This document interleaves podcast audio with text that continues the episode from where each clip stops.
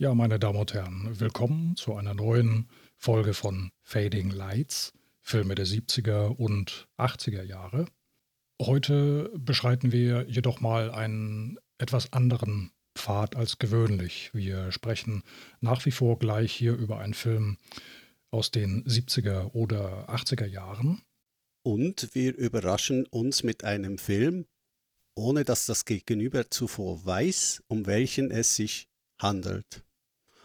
Also äh, ein Podcast ohne doppelten Boden, keine Vorabnotizen, keine große Recherche, einfach aus dem Bauch heraus plaudern, keine Hintergedanken und andere Philosophien. Ja, von mir auch noch ein äh, herzliches Hallo.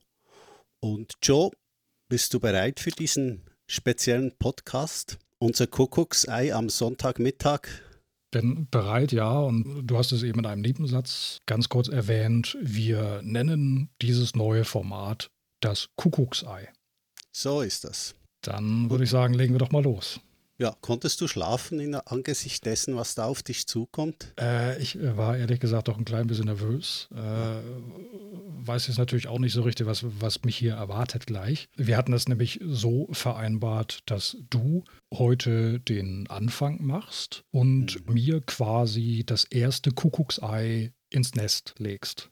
Was ich doch gerne tun werde, ja.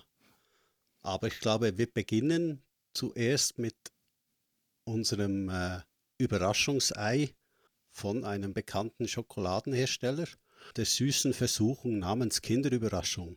Was steckt denn in deinem Ei, Joe? Du hast ja, glaube ich, ein ziemlich besonderes, habe ich gehört. Ja, ich muss mal gucken. Ich fürchte, ich habe da so ein bisschen daneben gegriffen. Ähm, Wie kann ja, man denn das bloß machen? Ja, nee, nee, also pass auf. Ähm, daneben gegriffen nicht, weil es, ich hatte eigentlich gar keine Auswahl. Ich hatte nur. Ach so. Ich, es gab nur dieses, äh, ja, können wir das ja eigentlich so. Ich glaube, wir müssen an dieser Stelle noch einmal erwähnen, dass wir keinerlei, ja, wie sagt man, finanzielle äh, Zuwendungen der Firma Ferrero erhalten. Leider. Leider. Wir haben uns es einfach äh, ausgedacht. So, dachten, das wäre eine ganz nette Idee. Kuckucksei, Überraschungsei, das passt doch irgendwie. Und äh, da wir ja Tierfreunde sind und nun nicht einfach so losziehen und äh, irgendwelche Vogelnester äh, auf der Suche nach Kuckuckseiern plündern, äh, haben wir uns natürlich äh, für die zivilisiertere Variante entschieden und gesagt, okay, dann äh, kauft jeder sich ein Überraschungsei und das ist dann quasi unser stellvertretendes Kuckucksei, das jeder von uns beiden vor sich auf dem Tisch hat.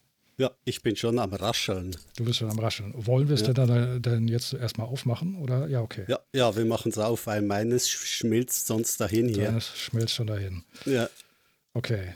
So, dann mache ich, ich meins auch mal vorsichtig auf. Wie gesagt, es sieht bei mir anders aus. Es ist kein. Äh, äh, es geht erstmal furchtbar schwer auf. Das ist wahrscheinlich die Kindersicherung, mit der ich gerade Schwierigkeiten habe. So, und jetzt habe ich nämlich genau das befürchtet. Es ist eben kein klassisches äh, Überraschungsei, sondern du ich hast keine da, Schokolade drin. Doch, ich sehe hier zumindest irgendwas, was wie so ein miniaturisierter Eislöffel aussieht. Ich fürchte, das ist irgendwas zum Auslöffeln. Oh nein. Also man kann das so auseinanderklappen, das sind dann quasi zwei Hälften. Ja, das kann ich auch. Die, ja, aber nee, jeweils noch in Plastik. Pass auf, ich werde jetzt mal. So, ich bin ich hab, schon am Essen, also wenn man Schmatzen hört, ja. So, ich habe jetzt hier jetzt schon mal ja, irgendwie so eine fummelige Pappgeschichte habe ich hier drin. Irgendwie so Sportler oder so. Kleine Bildchen von Sportlern. Also dein, meine, dein absolutes meine, Ja, ja, ich habe schon die, die Überraschung, okay. So, das war jetzt diese eine Hälfte und die andere Hälfte, da ist jetzt hoffentlich was zum Essen drin. Und ich hoffe, das schmeckt wie diese. Sch okay. Ja, gut. Also. ja. Das sieht. irgendwie, ich glaube. ist ein bisschen traurig ich jetzt. Werd, ja, ich werde mal eben nebenbei ein Foto machen, das können wir dann auf der Facebook-Seite einstellen. Gute Idee. Also es ist leider dann nicht dieses klassische Überraschungsei, sondern irgendwas zum Löffeln mit zwei so, ja, ich nenne es mal sagen, so Art Mini-Pralinen, so sieht das aus. Hm. So, okay. So, ja, dann würde ich mal sagen, zum Wohl auf das erste Kuckucksei. Ja, ich mache natürlich meine Über Überraschung noch ja. schnell auf, dieses Plastikdingens. Mhm. Ne? Und da steckt eine, mhm. keine Ahnung, was das sein soll, eine Katze drin. Eine ja. Katze. Ach, das ist doch niedlich. Irgendwie sowas, ja. Hm. Das ist doch okay. niedlich. Katze ist doch schön. Ich, ich hätte auf E.T. oder Darth Vader oder so gehofft, aber naja. Ja, leider nicht. Man kann nicht alles haben. Und so ist es. So, versuche ich mal dieses. Hm. Oh, es nusselt. Es knirscht. Oh. Furchtbar süß. Ja, gut, ja. Natürlich. Na klar. Hm. Zur, zur Freude der Kinderzähne. ja. Ja, okay. das war dann doch eine schöne Überraschung. Ja, ich würde sagen, dann öffne ich jetzt das echte Kuckucksei mhm. Und bin schon mal gespannt, wie du darauf reagieren wirst. Ja. Ich habe ausgesucht, tada, Twilight Zone, The Movie. Okay, Episodenfilm, frühe 80er. Sehr tragische Geschichte auch. Mhm. Also was die Dreharbeiten betrifft. Ja. Twilight Zone, eine ursprünglich eine TV-Serie der, hilf mir mal, 60er Jahre? War das ungefähr 60er? Späten späte, 50er. Späte 50er. Ja, mhm. Anfang 60er Jahre mhm. übergehend. Eine erfolgreiche ja. TV-Serie, ja, schwarz-weiß. Äh, ich habe mhm. mir die ganze Serie vor ja, vier, fünf Jahren mal angeguckt. Es hat einige wirklich ganz starke äh, Episoden drin. Mhm. Es hat äh, einige schwächere Episoden, wie es halt bei diesen äh, in sich geschlossenen äh, Geschichten ist. Da fällt mir gerade, mache ich dann gleich mal einen äh, ganz gehörigen Satz. Gab, es gab doch Anfang der 90er eine Serie Outer Limits. War ja. das nicht auch so dieses Twilight Zone-Konzept? Also auch ja, das war das gleiche Konzept. Es gab ja, ja auch später nochmal ja. ein mhm. Twilight Zone äh, äh, Remake im TV. Das weiß ich nicht mehr genau wie lange, zwei äh, Jahre oder sowas. Äh, lief relativ erfolglos. Mhm. Nicht zu vergessen natürlich Amazing Stories von Steven Spielberg. Ja, selbstverständlich. Genau.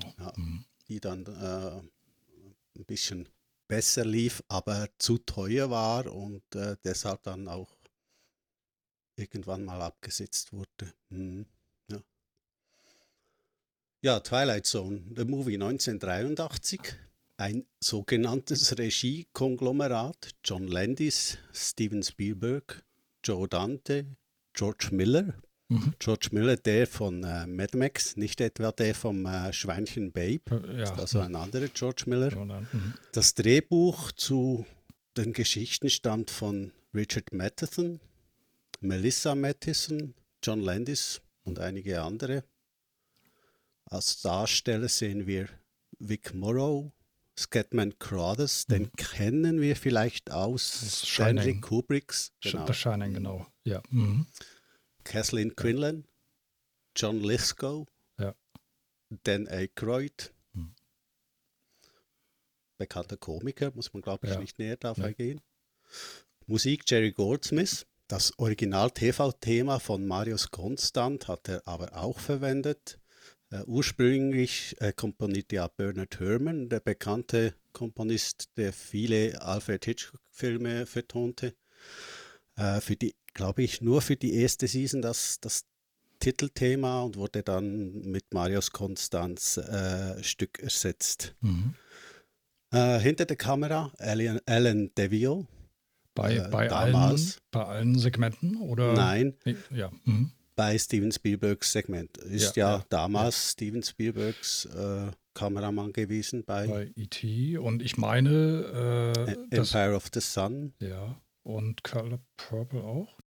Ja, da bin ich jetzt auch, äh, müsste ich jetzt auch schnell nachschauen. Steven Spielberg, ja. Ich habe mal gelesen, die Episode, die er für Twilight Zone beigesteuert hat, war seine überhaupt seine erste Regiearbeit nach E.T. gewesen. Mhm. Ja.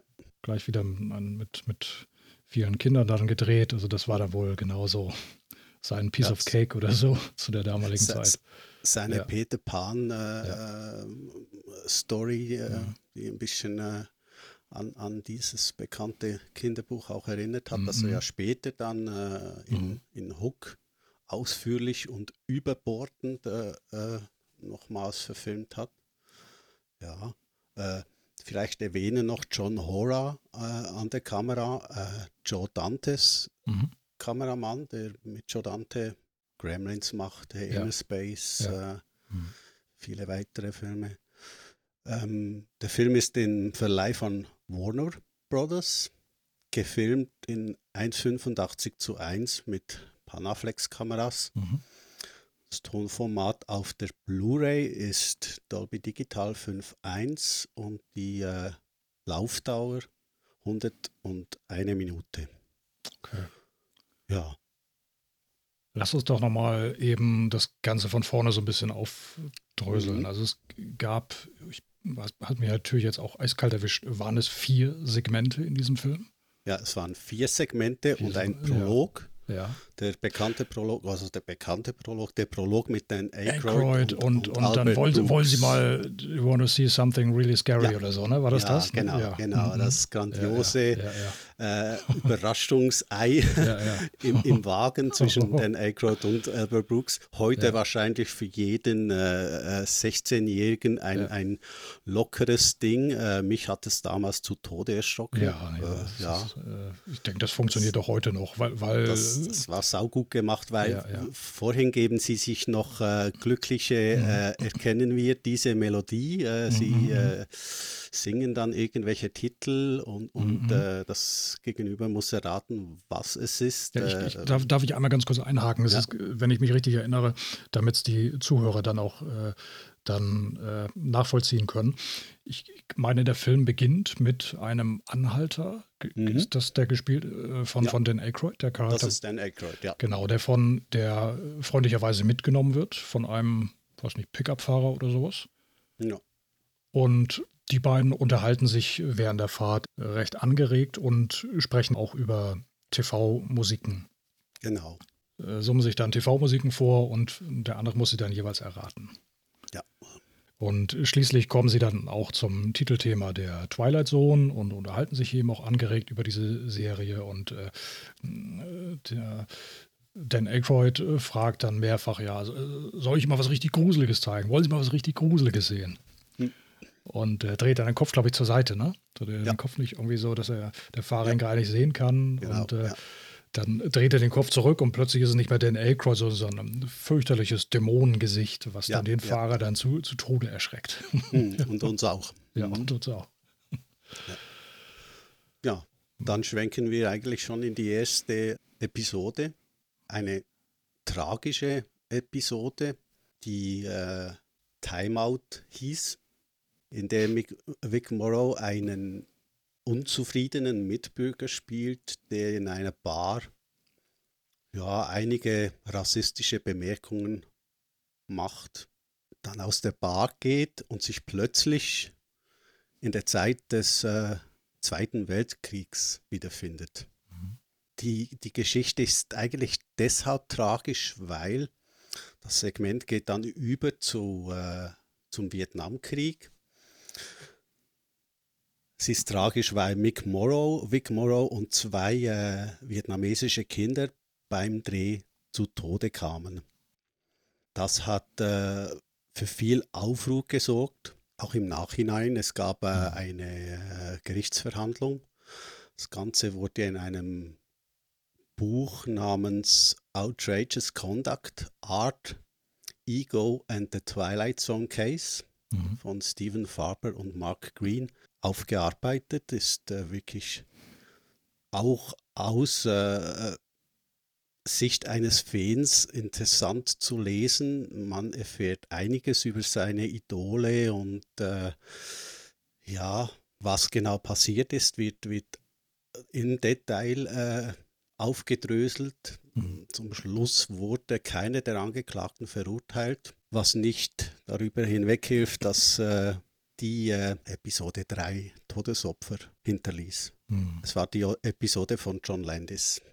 Ja, wir hatten jetzt noch nicht erwähnt, dass, äh, dass die Rollen vertauscht sind, ne? Bei Vic Morrow. Also bis, bis er in der Bar war, hat er quasi rassistische Bemerkungen gemacht und plötzlich ähm, findet er sich eben in diesen, dieser, dieser äh, albtraumhaften Weltkriegs- und Vietnam-Szenario wieder und mhm. ähm, dann ist er eben plötzlich der, äh, der, der Verfolgte. Der Verfolgte. Mhm. Ja, genau. Er wird ja. äh, zunächst von äh, ähm, der äh, Militärpolizei, der Gestapo verfolgt und mhm. kann dann flüchten und findet sich plötzlich im Dschungel wieder, im vietnamesischen Dschungel. Mhm. Ähm, das äh, Spezielle eigentlich dort äh, an, an, diesem Segment ist wirklich, was passiert ist. John Landis bestand darauf, dass ein, ein Helikopter ganz tief über das Set flog, spät in der Nacht gefilmt. Die zwei vietnamesischen Kinder hätten gar nicht auf dem Set sein dürfen. Es gab keine Bewilligung dafür. Der Pilot äußerte noch, es sei ein bisschen sehr tief, ahnte aber nicht, wie, wie gewaltig die Explosionen sein werden. Die waren dann doch so groß und, und ja, gewaltig, dass äh, Trümmer und, und die Druckwelle den Helikopter schlussendlich zum Absturz brachten. Und bei diesem Absturz wurden dann, äh, wie gesagt, die drei äh, getötet. Ja. Ich weiß gar nicht, wie endete dieses Segment eigentlich? Gab es da das noch Segment eine Rückkehr, endete, Rückkehr für ihn? Nein, oder? das Segment nein. endete damit, ja. dass, dass äh, Vic Morrow sich äh, in einem Zug wiederfand. Ja der schlussendlich, äh, wie es angetönt wird, mhm. äh, Richtung Konzentrationslager fahren würde. Ja. Also mhm. es ist eine schwere Episode, mhm. ja, nicht einfach zu verdauen und ja. äh, mit dem ganzen Drum und Dran macht es, äh, macht es das natürlich auch nicht leichter. Ja. Mhm der Schwung in die zweite Episode, Kick the Can von, von Steven Spielberg. Äh, wenn ich mich recht erinnere, wollte er übrigens ein anderes Segment äh, machen, hat sich dann aber doch für Kick the Can entschieden. Ähm, erzählt wird dort, ich sage so ganz kurz, die Geschichte eines äh, älteren Mannes, der in ein äh, Altersheim geht wo die Bewohner ziemlich äh, traurig vor sich hin, ja, wie sagt man, lethargisch vor sich hin. Fing das Segment nicht auch so an, dass ein ähm, älterer Herr mit gepackten Koffern unten am Straßenrand stand, ja, weil er davon ausging, dass seine Kinder kommen würden, um ihn abzuholen ins Wochenende. Genau. Und es, ja, kam, so dann, und es kam dann aber leider niemand. Hm. Ja, es kam dann Scatman ja. Crothers, genau, der äh, die Hauptrolle in diesem Segment spielt. Ja. Crothers bringt Magie in, in, das, äh, in das Altersheim und äh, eines Nachts stehen einige der Bewohner auf und, und äh, sehen sich plötzlich als Kinder wieder, fechten, schwingen durch die Lüfte. Hüpfen auf den Betten, meine ich. Ne? Genau, ja. Machen all das, was kleine Kinder äh, eben auch so gerne tun. Ja. Sie sind, im, sie sind quasi Im ähm, Greise, Greise Kindern, im, ja. nach wie vor Greise, aber im Körper ja. von, von Kindern. Genau, die Episode ist eigentlich ja. auch typisch äh, Steven mhm. Spielberg äh, in der mhm. Geschichte, auch wie sie gefilmt ist, also mit der mit langen Kamerafahrten und, und Kranfahrten. Ja, also ich glaube, wenn man es nicht gewusst hätte, hätte man relativ schnell auf äh, Steven Spielberg als Macher getippt mhm. bei, dieser, äh, ja. bei diesem Segment. Ja, ja. Und äh, Kick the Can, Kick die Dose, der äh, Titel auch dieses Segmentes, ist eben auch Programm. Also Scatman Crothers, äh, ich glaube ich, kommt er nicht auch gleich schon und kickt so eine, so eine, so eine, so eine Blechbüchse vor sich her? Oder? Ja, auf jeden Fall zum Schluss macht er es, ne? Also er geht ja, ja er verlässt ja dann das äh, Altersheim ja, und singend, äh, singend. und äh, mit dem Stock am äh, äh Gartenhaken entlangfahren, mhm. also auch da noch ein bisschen Kind im, im Manne, den, ja. so mhm. verlässt er dann äh, schlussendlich das mhm. Altersheim. Mhm. mhm. Ja. Wo du gerade Stock mit am Zaun entlang, ja, wie sagt man, ziehen, gleiten sagst, ähm, fällt mir gerade ein, ich, es gibt da noch, so ich mache jetzt immer wieder einen Sprung. Der, ja, ja, ja. Ich glaube, es ist ein britischer Film, auch Billy Elliot, mhm. von vor ein paar Jahren. Ja, über einen äh, mhm. Jungen, der, der, den Traum hatte, Tänzer zu werden. Tänzer zu werden, ja. Und ich, ich meine, da sein gibt es. Sein Vater wollte aber, dass er Boxer wird. Also, ja. dass er, ja. Genau. Und da gibt es, ich meine, das ist dieser Film, da gibt es eine Szene, wo, es ist aber ein Mädchen, ist nicht der Billy. Vielleicht sind die auch zusammen unterwegs, gehen durch die Straßen und sie hat auch so einen Stock in der Hand und lässt ihn so ganz äh, gedankenverloren so über so, so einen Gartenzaun gleiten. Ne? Und irgendwann ja. endet dieser Zaun und es geht dann aber nahtlos über in eine Polizeikette, die mit, mit äh, äh, schwer gerüstet und mit äh, ja, richtig großen Schutzschilden vor sich aufgebaut da in der Reihe stehen. Und sie nimmt das aber gar nicht wirklich wahr und geht mit dem Stock weiterhin ja. über diese Schilde ja. so rüber. Ich weiß gar nicht mehr, war ja. das ein Streik oder spielte der Film in Nordirland? Ich bin, ja, ich bin ich, mir ganz sicher. Bin jetzt auch nicht, äh, ja. auch nicht sicher. Kann, kann irgendwie eine Streiksituation gewesen sein. Ja. Sowas in der. Art. Ja. Mhm. Mhm. Mhm. ja. Auf jeden Fall war es das erste Mal, dass äh, Jerry Goldsmith für Steven Spielberg hier äh, Musik machen durfte.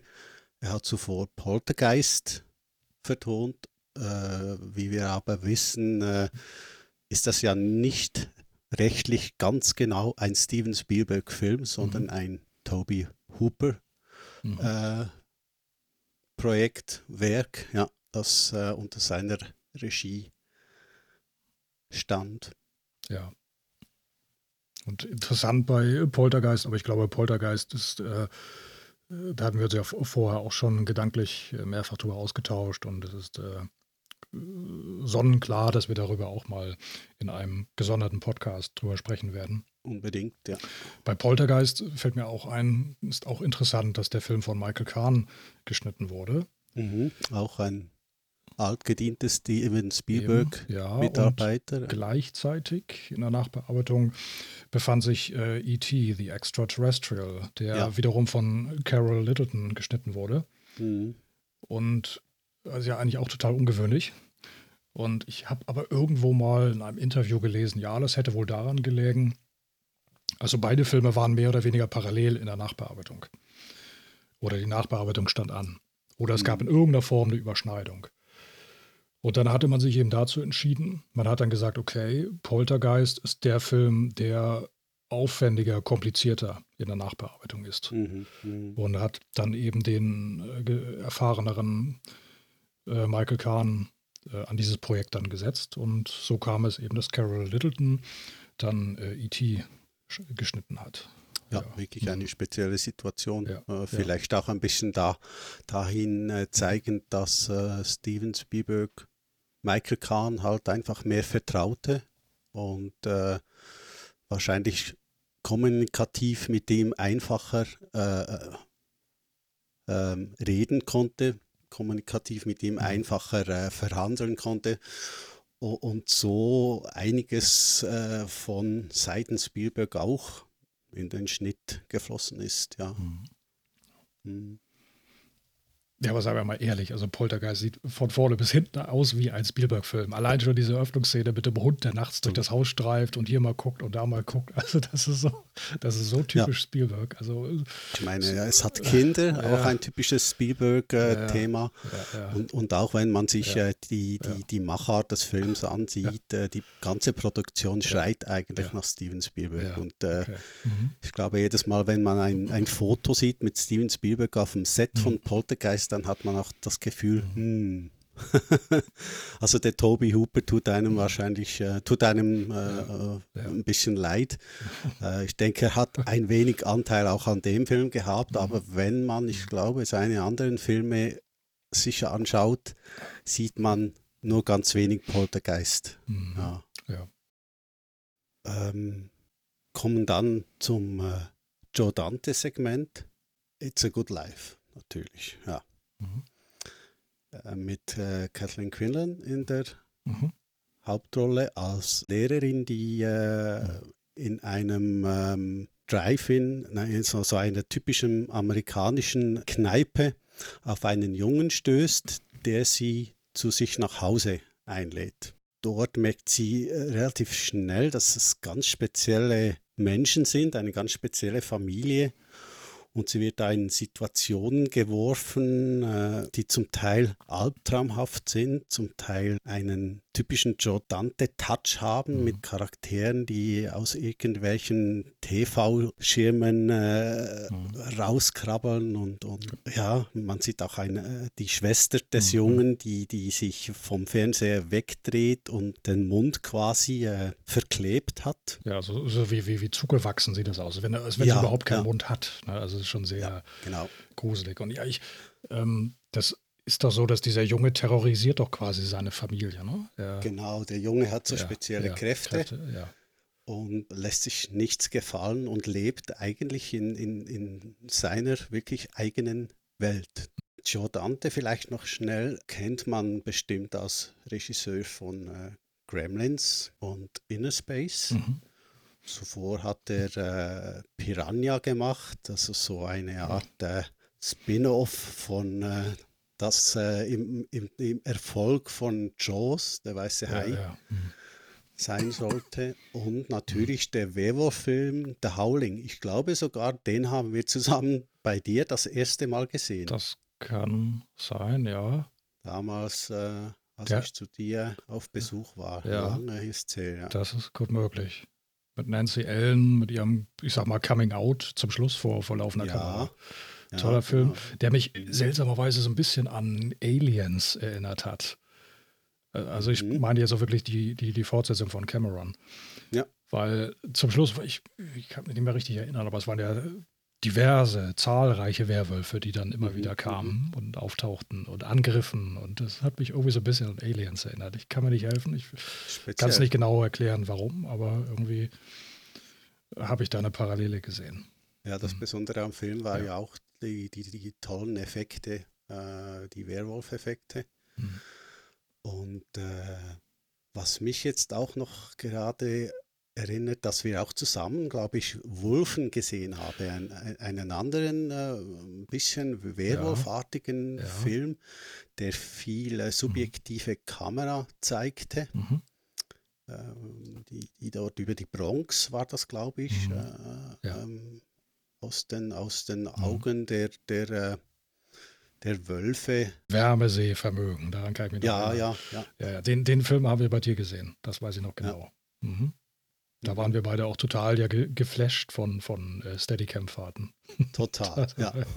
wir haben sie auch versucht, aber es war ein bisschen schwierig ohne Steady. Äh, wir haben es auch versucht, ja. Die Cam hätten wir gehabt, ja. aber das Steady nicht. Das Steady ja. nicht, nee. Mhm, ja. aber jetzt haben wir schon wieder einen ziemlichen Bogen gemacht von äh, Twilight Zone, the Movie, mhm. von der Episode äh, It's a Good Life. It's a, it's a Good Life. Good Life, ja. Und es, diese Episode endet ja, glaube ich, damit, dass die Lehrerin dem Jungen äh, die, die Stirn bietet, sich also auch nicht einschüchtern lässt. Mhm. Und äh, sie erklärt sich doch bereit, dann bei ihm zu bleiben ne? oder ihn, ihn auf, auf, auf, ihn aufzupassen, ihn zu unterrichten. Ja, also ihn nicht zu verlassen und äh, mhm. ich glaube, das ist aber dann schlussendlich der Schlüssel, dass sie äh, aus dem Haus überhaupt mhm. wieder rauskommt. Ach so, ja. okay. Mhm. Ja. ja. So, und dann kommen wir ja zur wirklichen Highlight-Episode. Äh, Nightmare at wie viel? 1000 Feet? 20.000 Feet. Nightmare at 20.000 Feet. Ja, ja, das absolute Pièce de ja. Résistance, wie man so sagt, äh, des Filmes. Äh, beruhend auf, auf Richard Madisons Geschichte, die bereits ja. äh, in der TV-Serie Twilight Zone mit William Shatner, ja, der Captain Kirk ja. aus Enterprise äh, ver verfilmt wurde. Ja. Okay, das ist ah, okay. Also das ist quasi ein Remake der ein, einer tatsächlichen vorangegangenen TV-Episode. Ja. Mhm. Mhm. Mit war, war es John Lithgow? Ja. Ja, John, John Lithgow, Lithgow als in, paranoischen Version. Ja, John Lithgow als äh, paranoischer äh, Flugang Fluggast, also Flug Fluggast mit wahnsinniger Flugangst. Ich glaube, ja. so kann man so sagen. Mhm.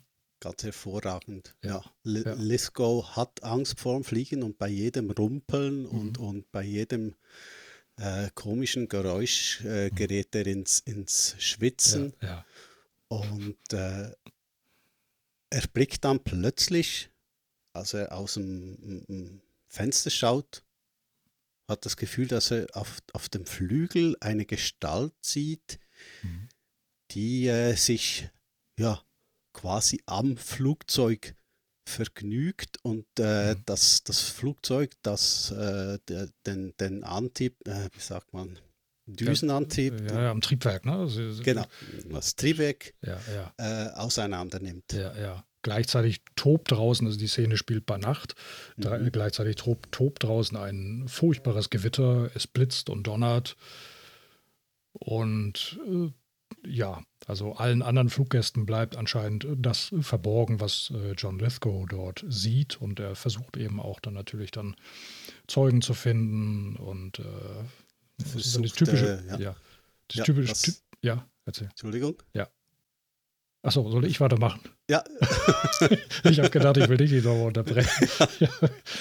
ja, ist, ist es nicht so, dass er versucht, äh, Zeugen zu finden, die dann seine Aussage ja. bestätigen und dann gucken natürlich die Personen dann doch bereitwillig aus dem Fenster, sehen selbstverständlich nichts, mhm. äh, keine Kreatur, kein gar nichts.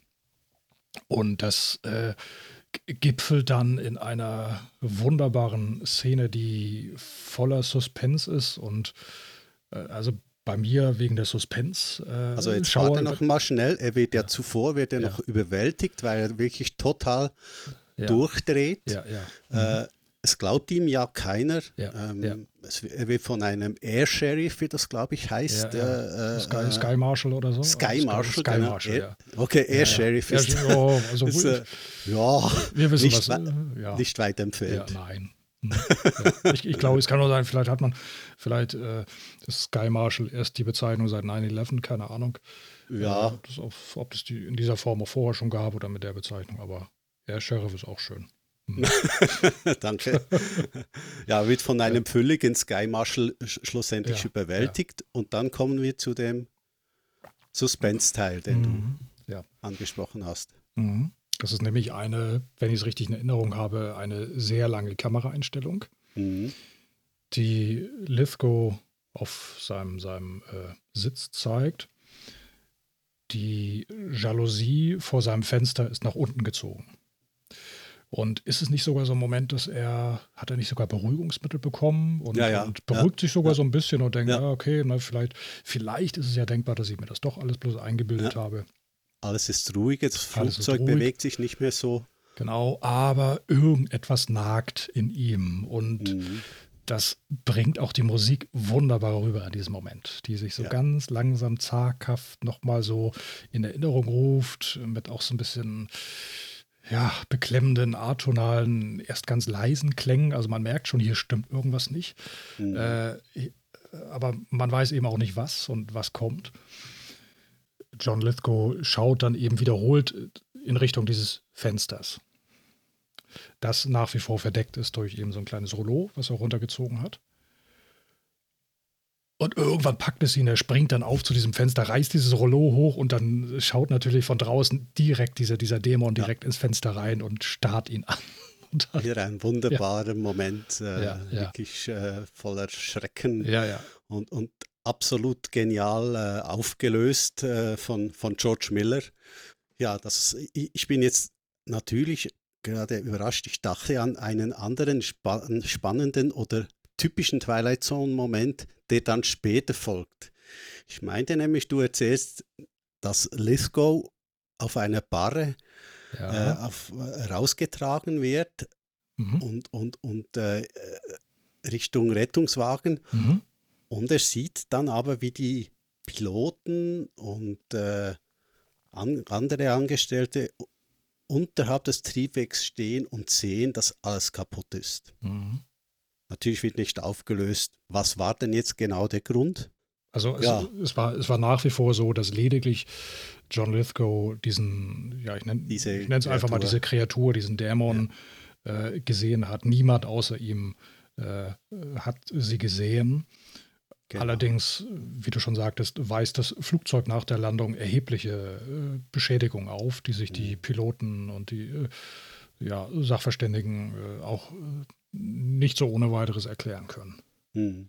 Also mhm. ein typischer Twilight Zone-Moment, mhm. äh, damit meine ich, dass, dass einige dieser Episoden äh, aus den 50er, 60er Jahren mit so einer Art offenen Ende oder mhm. einem überraschenden äh, äh, Ende ähm, geschlossen haben. Mhm. Und das, das, war immer das Besondere, der Aufbau einer Geschichte, oft fantastisch, nicht immer, oft äh, auch äh, von, von Alltagsmenschen äh, mhm. erzählend, aber doch auch mit, mit, einem, mit einem doppelten Boden und, und, und einer, äh, einer hübschen kleinen Überraschung im mhm. Überraschungsei zu, ja. zum Schluss ja. der äh, Episode jeweils. Ja. Mhm. Ja. Nightmare at 20.000 Feet ist, wie schon erwähnt, äh, das, das eigentlich mit Abstand beste Segment von Twilight Zone, The Movie. Ja, und dann äh, endet der Film noch nicht ganz. Es gibt noch äh, ein Schlusssegment, äh, in dem wir John Lithgow im Rettungswagen sehen und überraschenderweise ist der Fahrer dieses Wagens äh, Dan Aykroyd. Ja. Er spielt ja dann auch noch ein Stück Musik ab äh, von Clearance Clearance Clearwater Revival. Das, äh, die, die, die Fans dieser Gruppe werden mich jetzt wahrscheinlich äh, ähm, häuten wollen, aber es Credence Clearwater Revival. Ich kann's, ja.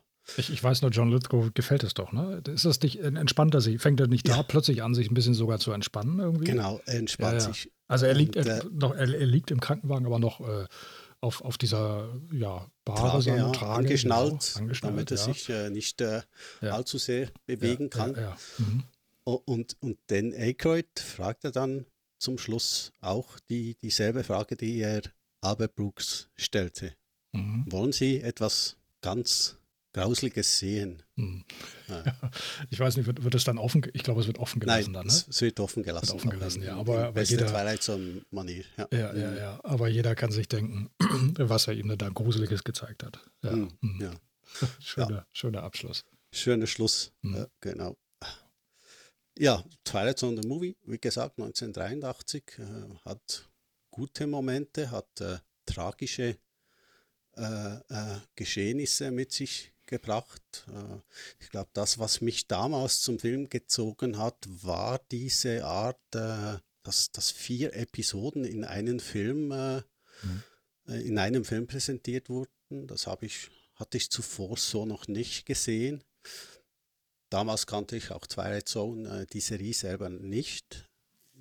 Gab es, glaube ich, nur in den USA auf VHS mhm. zu, zu jener Zeit. Ja. Ja, und, und wenn es mir noch äh, richtig in Erinnerung ist, haben wir zusammen auch äh, bei mir, als du zu Besuch warst, äh, diesen Film angeschaut. Ja, ich bin, was Twilight Zone angeht, jetzt nicht mehr zu 100% sicher, aber das ist sehr gut möglich, ja. dass ich ihn bei dir zum, zum ersten Mal gesehen habe. Ja, das war dann eigentlich mein Überraschungsei mhm. an dich und äh, mein Kuckucksei. Ja, also die, die Überraschung ist dir gelungen, auf jeden Fall.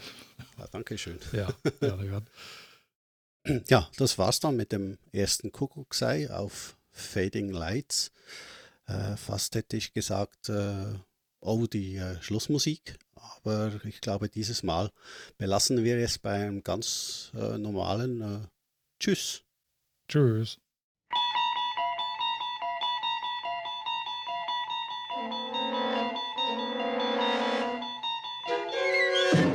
You unlock this door with a key of imagination.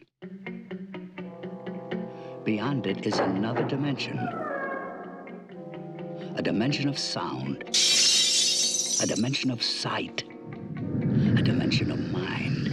You're moving into a land of both shadow and substance, of things and ideas. You've just crossed over into the Twilight Zone. Huch, da kam noch was. Nämlich Marius Konstanz populäres Twilight Zone-Thema, das ab Season 2 der Rod Serling TV-Serie Verwendung fand. Das Stück wurde nicht etwa für Twilight Zone komponiert, sondern besteht aus zwei kurzen, zusammengeschnittenen Stücken, die Konstant eigentlich als Konzertwerke geschrieben hat. Interessanterweise fuhr Konstant erst Jahre später von der Verwendung seiner Musik für diese TV-Serie. Goldsmith ließ es sich übrigens nicht nehmen, Konstants Musik äh, in seine Anfangs- und Schlusstitel der Kinoverfilmung einfließen zu lassen. Das, das war's dann jetzt aber wirklich.